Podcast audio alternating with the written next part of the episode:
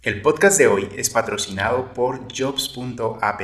Jobs.app es la plataforma latinoamericana que permite gestionar de manera estratégica el talento humano de tu organización. Gestiona todos y cada uno de tus colaboradores. Agrega documentos de ingreso, retiro, prórrogas y toda la información contractual. Lleva un calendario de cumpleaños y fechas importantes. Almacena la documentación de tu empresa de manera segura y rápida. Permite a tus colaboradores reportar inconsistencias en la documentación. Genera reportes en tiempo real de cumpleaños, afiliaciones, vencimientos y renovaciones de contrato. Utiliza el módulo de salud y bienestar para realizar pausas activas dentro de tu organización. Capacita y gestiona el conocimiento de tu organización creando cursos e incluso realizando evaluaciones. Realiza evaluación de competencias a 90, 180 y 360 grados en cualquier momento y en cualquier lugar. Todo esto y mucho más cuando ingresas a jobs.app.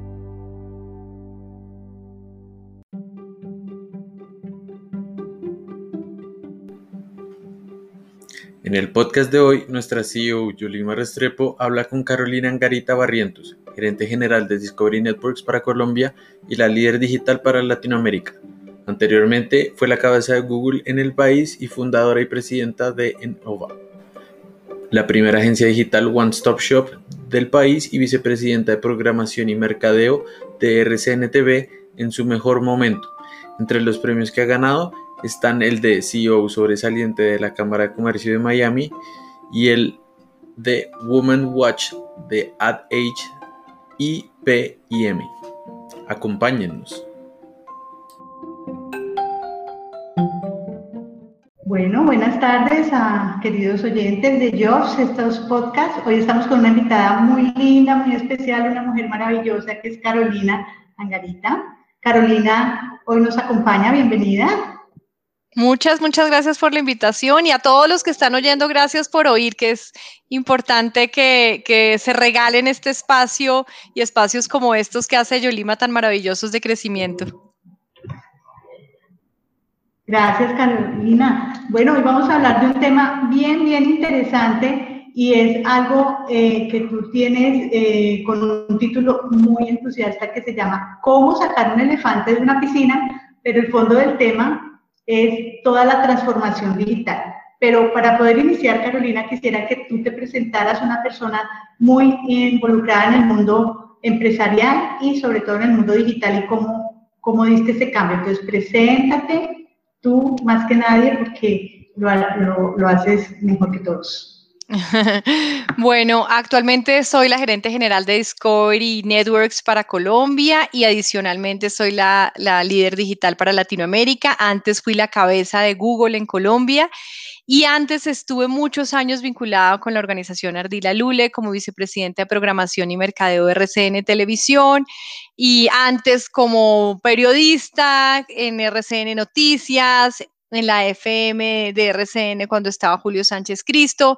Y digamos, de ahí para atrás mi carrera es muy vinculada al periodismo. Mi primer jefe fue Yamida Amat. Pero bueno, para redondear, yo llegué al mundo digital estando precisamente en RCN cuando nos dimos cuenta que en un carril paralelo y mucho más rápido al de la televisión venía precisamente todo lo que estaba pasando en Internet, todo lo que es los contenidos, cómo se estaban consumiendo, y me subí a ese carril, que eso fue ahora 25 años quizá, no tanto tampoco, pero unos 22 sí, y me subí a ese carril y desde ahí me metí en, en, el tema de la transformación digital, en el tema del marketing digital, de los contenidos digitales.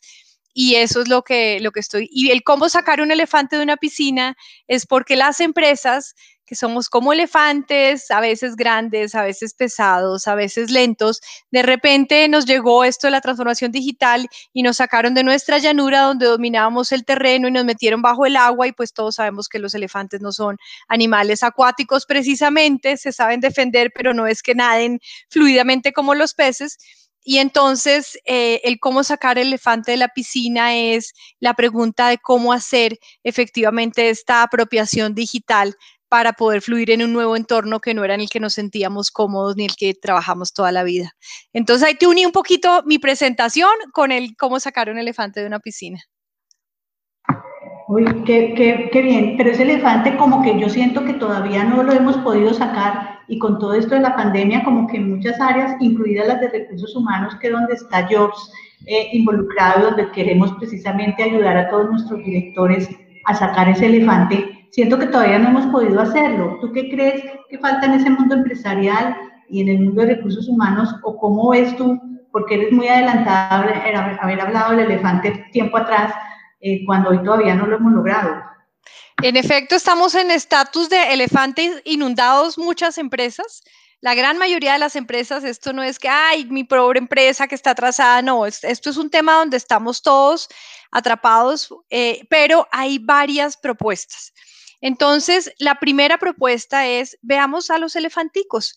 Los elefantes bebés hoy están naciendo sin colmillos porque entendieron, y la naturaleza es así de sabia, que a ellos los mataban por el marfil. Entonces mutaron genéticamente adentro y se transformaron en estos nuevos elefantes que ya no tienen colmillos de marfil, que ya no los matan. En las empresas nos toca hacer esa misma transformación interior, que más que una transformación debe ser una mutación desde nuestra ADN para poder entender eso. Entonces, lo primero es la transformación digital, es primero una transformación interior antes de una transformación exterior. Y lo digo porque, claro, se nos vino la pandemia, entonces canales de atención digital, tenemos que lanzar una tienda virtual, tenemos que hacer un e-commerce, tenemos que hacer una aplicación. Y eso todo es importante. Pero si las empresas no se han transformado primero adentro, la efectividad que van a tener hacia afuera no va a ser la que se merecen y la que podrían tener. Entonces, lo primero es la transformación digital, es una mutación interior que debe ser transversal, que ir de arriba a abajo en toda la organización y que debe, por tanto, navegar en la cultura de la organización. Entonces, no es de ese grupo de geeks, hay ustedes los de Internet, hay ustedes los de IT, hay ustedes los del CIO. No, no, no, esto es un tema totalmente transversal y dónde entran las áreas de talento humano o recursos humanos o people and culture, como se llama en, en Discovery. Pues realmente en todo. Yo digo, nunca antes habían sido tan estratégicas, tan relevantes, tan importantes como son ahora. Los procesos más estratégicos de la empresa ya no son los de generación de revenue, que por supuesto siguen siendo relevantísimos. Ahora los, los procesos más estratégicos tienen que ver con el manejo del ser humano, los seres humanos, los colaboradores son quienes realmente hacen la empresa, no el edificio inteligente, no el logo divino, no la historia de los 100 años.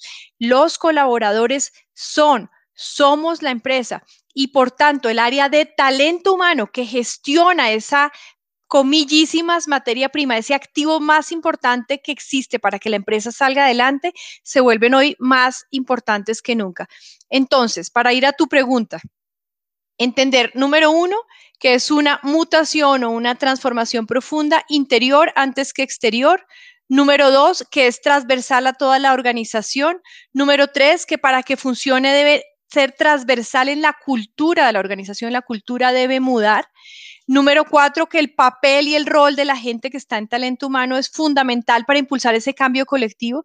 Y otra vez, esto es, no es allá los de la esquina de talento humano, cambien la cultura. No, no, no, la cultura no la cambian los de talento humano, la cultura la cambia la empresa y tiene que tener, primero que todo, al liderazgo en pleno entusiasmado con este cambio cultural siendo el ejemplo de, lo de la nueva cultura que ellos quieren ver en su empresa y generando esos champions o esos campeones en cada área que sean los que inician la bola de nieve de la transformación del nuevo ambiente, irradiando en cada uno de los equipos hacia afuera ese cambio. Entonces, la transformación digital, por supuesto que se apalanca en la tecnología. Por supuesto, pero la tecnología es una herramienta, es un commodity. Primero viene todo lo otro y luego sabemos qué tecnología necesitamos para empoderar esa transformación, para hacer eficientes los procesos, para acelerar los proyectos, para cortar los tiempos. Y ahí sí entra la tecnología como habilitador. Sí, has, tocado un tema bien importante y es que esa transformación viene desde adentro. ¿Cuáles serían esos tips que tú nos podrías dar a esos directivos de compañías para poder generar ese cambio desde adentro, empezando por ellos mismos? Mira, lo primero es el nuevo modelo de liderazgo, es decir, el liderazgo modelo militar, donde estaba el doctor o la doctora por allá en el último piso, iba una línea vertical hasta el último de los colaboradores o colaboradoras, se acabó. Ese modelo militar vertical es el modelo de la prehistoria, es un modelo del pasado. La transformación digital y las empresas más exitosas en el mundo tienen modelos horizontales, mucho más limpios, mucho más colaborativos, mucho más de trabajo en equipo, donde el liderazgo empodera esos modelos horizontales, donde es un liderazgo consciente, centrado en el valor del ser humano. Primero el de adentro, el colaborador, segundo los proveedores, tercero los clientes, los usuarios, la junta directiva, los accionistas, donde el ser humano es el que realmente tiene el valor. Entonces, hacia adentro lo más importante son los colaboradores, hacia afuera lo más importante son los usuarios finales y después vienen todos los demás. Entonces, es súper importante que el modelo de liderazgo nuevo, horizontal, consciente, centrado en el ser humano, se entienda como el paso fundamental y básico para arrancar todos estos procesos de transformación. Segundo, como acabo de decir, entender que la empresa no es ni la máquina, ni la historia, ni el edificio, ni el logo, por más bonito que sea, por más marca importante que sea, sino los colaboradores. Tercero, derivado de todo lo anterior, que el mejor modelo de creación, de innovación hoy es el colectivo, donde hay colaboración para crear, donde sí, maravilloso los genios individuales, pero ya en este momento el tema de muchos pensamientos, muchos cerebros trabajando juntos construyen mejor ideas y mejores procesos de innovación y hay palabras como diversidad e inclusión son claves. Cuarto, el famoso valor del fracaso que está ahorita tan de moda porque decimos que si nos equivocamos aprendemos, cosa que es cierta, pero todos los días nos despertamos y nos paramos de la cama y decimos, uy, no, hoy no me quiero equivocar. Nadie quiere conscientemente equivocarse, por más que nos digan que equivocando se aprende. ¿Cómo se traduce esto a las empresas?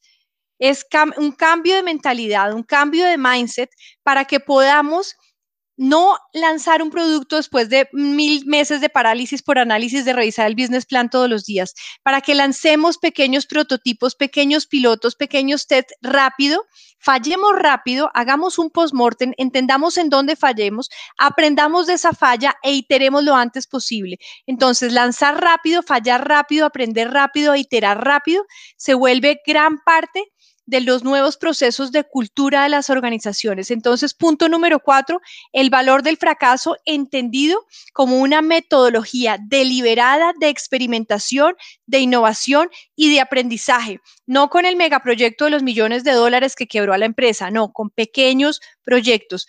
Número cinco, incentivos a esa innovación constante, a oír a esos colaboradores y colaboradoras desde donde estén, abrirles las puertas, darles seguridad psicológica para que se puedan expresar, para que puedan libremente levantar la mano sin temor a que los señalen, a que los digan mucha bruta, mucho bruto, que es esa pregunta, que es eso tan tonto. Abrir las puertas para la innovación dentro de los colaboradores, con canales claros de comunicación, con objetivos súper claros, que las ideas apunten a los KPIs definitivos de la empresa. Entonces, número seis, entender que el consumidor final debe ser una obsesión, no el centro, porque esa frase ya no significa nada, eso se volvió una frase de cajón, el cliente es el centro, no, qué carreta, no eche cuento, si el centro es la plata de la mayoría de las empresas, las empresas yo digo no son client centric, sino revenue centric, pero cuando el cliente final se vuelve una obsesión, es como cuando, dime tú, Yolima, hemos mujeres estado obsesionadas por hombres, ¿no? Y no nos los quitamos de la cabeza. O los hombres cuando se obsesionan por mujeres, pues no se nos quitan de la cabeza. Si en ese mismo nivel de obsesión está nuestro usuario final en entenderlo, en conocerlo, que le gusta, que sueña, que se imagina, que lo haría feliz, que les satisfaría sus necesidades, perdón por la palabra tama que acabo de decir, pero que les satisface sus necesidades, pero además entender cuáles son sus miedos, cuáles son sus frustraciones, conocerlo y que mi empresa, mi producto, mi servicio se dedique a satisfacer a mi usuario final, a ayudarlo, a hacerlo crecer, eso es clave. Y el último punto del que yo hablo, el séptimo punto, es tener clarísimo un modelo de priorización y ahí el que propongo es uno que usan muchas de las empresas digitales y transformadas digitalmente. Es un modelo elemental, se llama 70-20-10.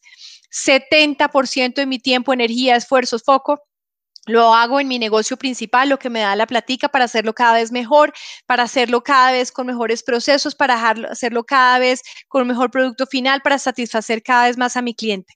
20% de mi tiempo, energía, esfuerzo, recursos y foco, y así lo traduzco en la agenda, es para sacar derivados de ese negocio principal, nuevos productos, nuevos servicios, nuevas líneas de negocios, nuevas geografías, derivadas de mi negocio principal que me permitan tener un horizonte de crecimiento claro a mediano plazo.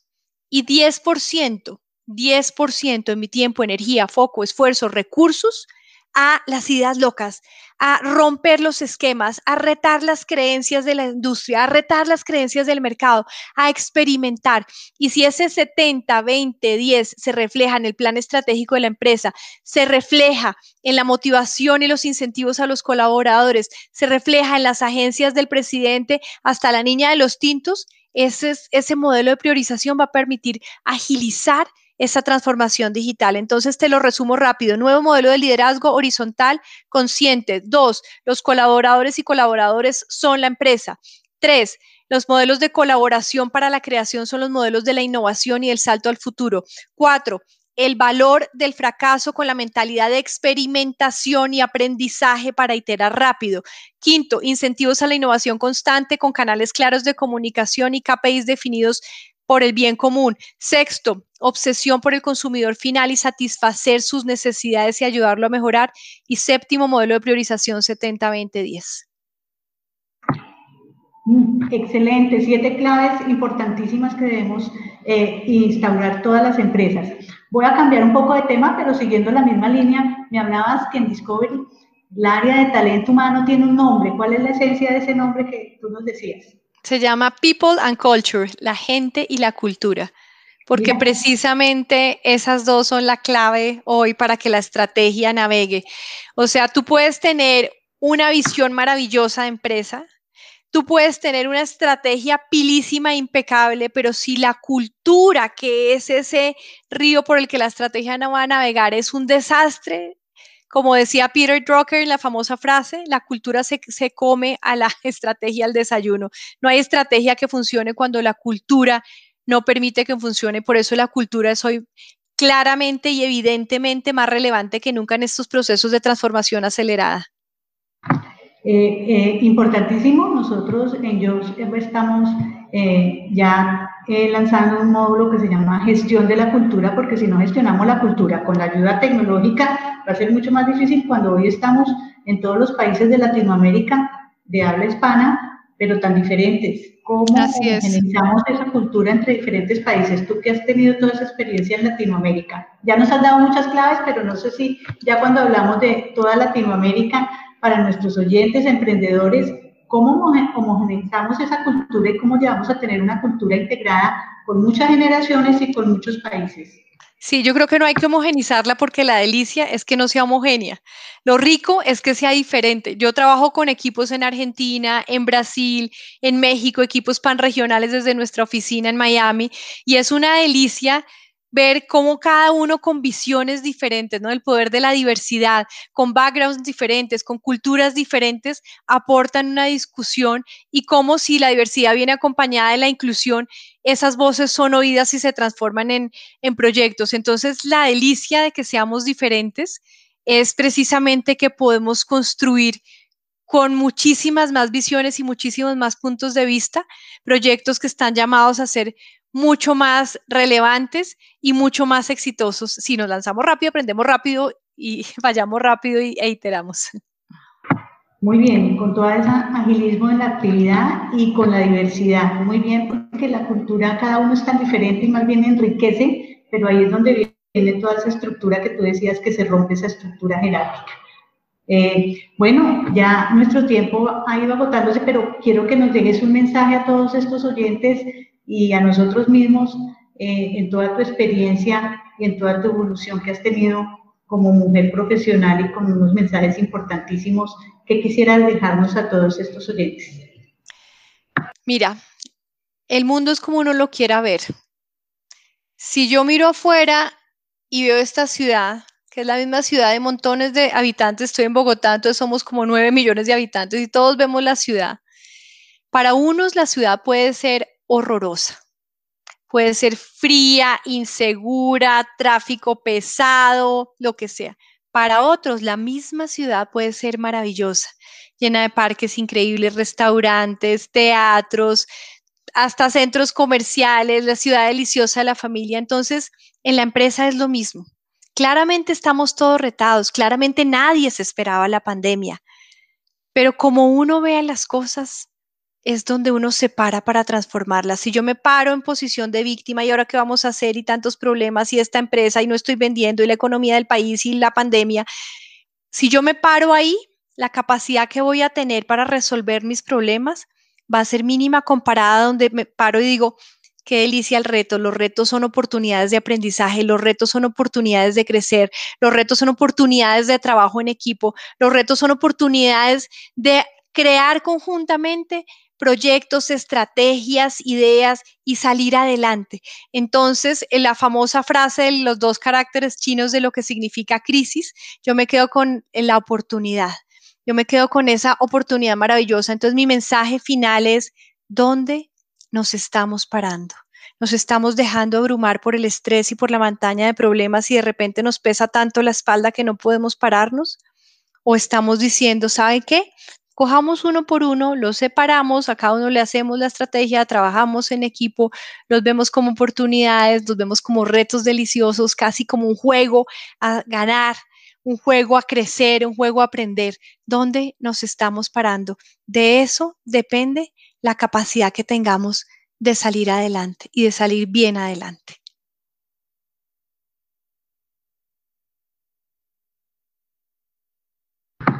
Eh, Carolina, eh, cuéntanos ya para cerrar, ¿qué nos quieres compartir de, tu vida, futuro y después de esta pandemia? ¿Cómo, ¿Cómo nos podrías tú enseñar esos nuevos retos que te esperan? Mira, yo tengo un libro que se llama La magia sí existe y es un libro que habla del poder que tenemos todos los seres humanos de crear la vida que queremos. Yo creo profundamente en eso.